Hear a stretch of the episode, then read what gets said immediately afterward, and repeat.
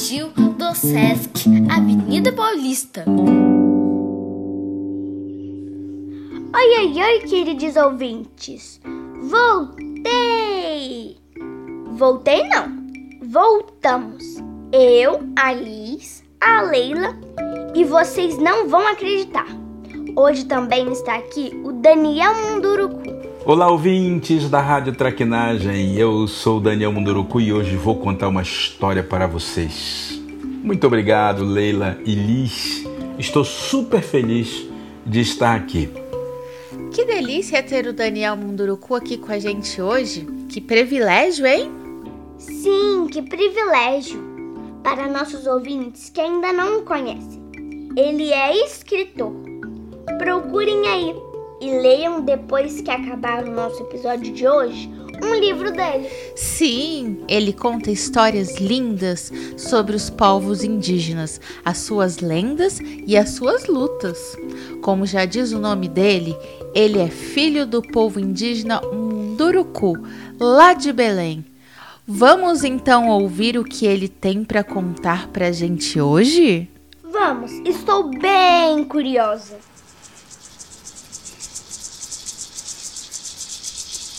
A história que eu vou contar se chama Como Surgiu a Noite. Vamos a ela.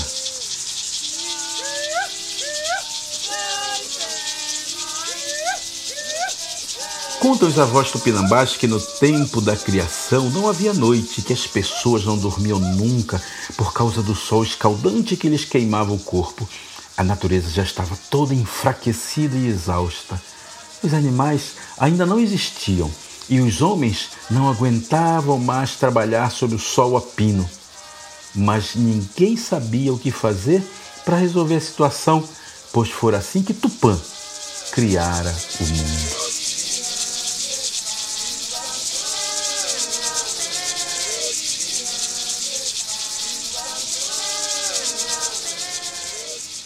O que eles não sabiam é que o Criador havia dividido o mundo em dois: o lado claro do dia e o lado escuro da noite.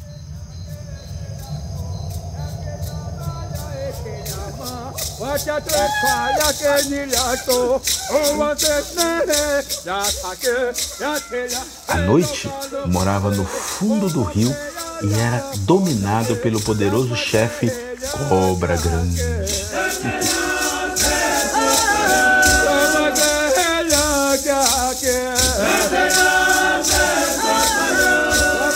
Nesse tempo, a filha do cacique Cobra Grande namorava um moço muito formoso da aldeia. Ele tinha três amigos muito fiéis com quem sempre andava junto. Mas no dia em que se casaram, o moço pediu a eles que fossem embora, porque queria ficar sós com sua esposa.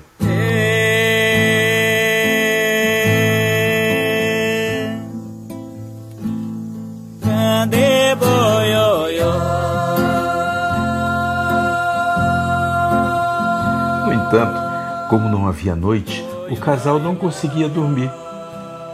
Foi aí que a moça fez uma revelação ao marido. Meu pai, ela disse, é o dono da noite. Mande seus amigos irem buscá-la. Basta eles seguirem pela beirada do rio que acharão meu pai, e ele não negará a noite para nós. O rapaz chamou imediatamente os amigos e os incumbiu de irem buscar a noite namorada do cacique Cobra Grande. Ao chegarem à beira do grande rio, eles chamaram Cobra Grande pelo nome e disseram que haviam recebido a missão de levar a noite para a filha dele. O pai, sempre atencioso com a moça, colocou a noite dentro de um caroço de tucumã e o entregou a eles. Mas, mas, os advertiu de que não o abrissem antes de chegar à casa da moça, ou algo muito ruim se sucederia. Os três, claro, prometeram que assim fariam. Acontece que, a caminho da aldeia, eles começaram a ouvir um barulho estranho vindo de dentro do caroço. Isso os assustou um pouco e eles se perguntaram se deveriam abrir ou não a semente. De início, acharam melhor não mexer naquilo e apenas levar o caroço para a moça. Mas depois, movidos pela curiosidade, não resistiram e acabaram abrindo-o, e assim esparramaram a noite por todo o mundo. os grilos, os sapinhos e todos os outros animais noturnos que estavam presos lá dentro pularam para fora de imediato. Os pássaros e as grandes aves também apareceram, assim como os peixes que surgiram a partir das coisas que estavam espalhadas pelo rio. Do paneiro surgiu a onça, dos barcos surgiram os patos. Lá de longe, o casal percebeu que os três amigos não haviam resistido à tentação. Quando viu a estrela d'alva no alto do céu, a moça logo entrou em ação. Pintou sua cabeça de tabatinga, um barro branco e começou a afiar. Ela sabia que aquela estrela anunciava o dia que nascia. Dos fios fez o pássaro jucubim e pediu que cantasse todas as manhãs para anunciar o dia. Depois desenrolou outro fio e criou o inambu, que cantaria durante a noite em diferentes momentos. Assim, ela fez com cada pássaro. Quando os três amigos chegaram, o recém-casado ficou muito zangado com eles por não terem sido fiéis à missão. Como castigo, os transformou em macacos, condenando-os a viver sobre as árvores e andar de galho em galho. Apesar de terem sido castigados, foi por conta da curiosidade dos três jovens que a noite passou a existir, permitindo às pessoas e à natureza que descansassem e se renovassem. Junto com a noite, também vieram a lua e as estrelas, mas isso já é uma outra história.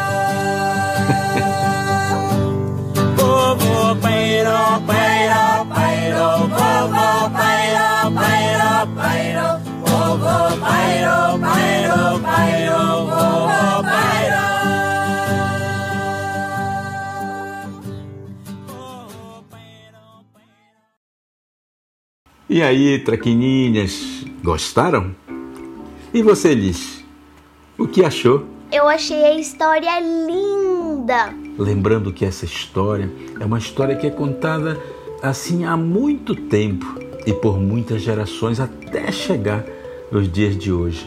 É uma, é uma história do povo tupinambá e ela chegou até nós porque muitos contadores de histórias foram repetindo, foram atualizando ela para os nossos dias e eu espero que vocês, claro, tenham gostado. Tchau, um abraço. Eu também achei a história muito curiosa. E tem umas palavras muito, mas muito que eu não conhecia, sabe? Mas ela é muito brasileira. E tipo, é bom que eu aprendo palavras novas do Brasil. E Lila, eu achei esquisito que é um castigo você virar um macaco para virar, virar de galho em galho?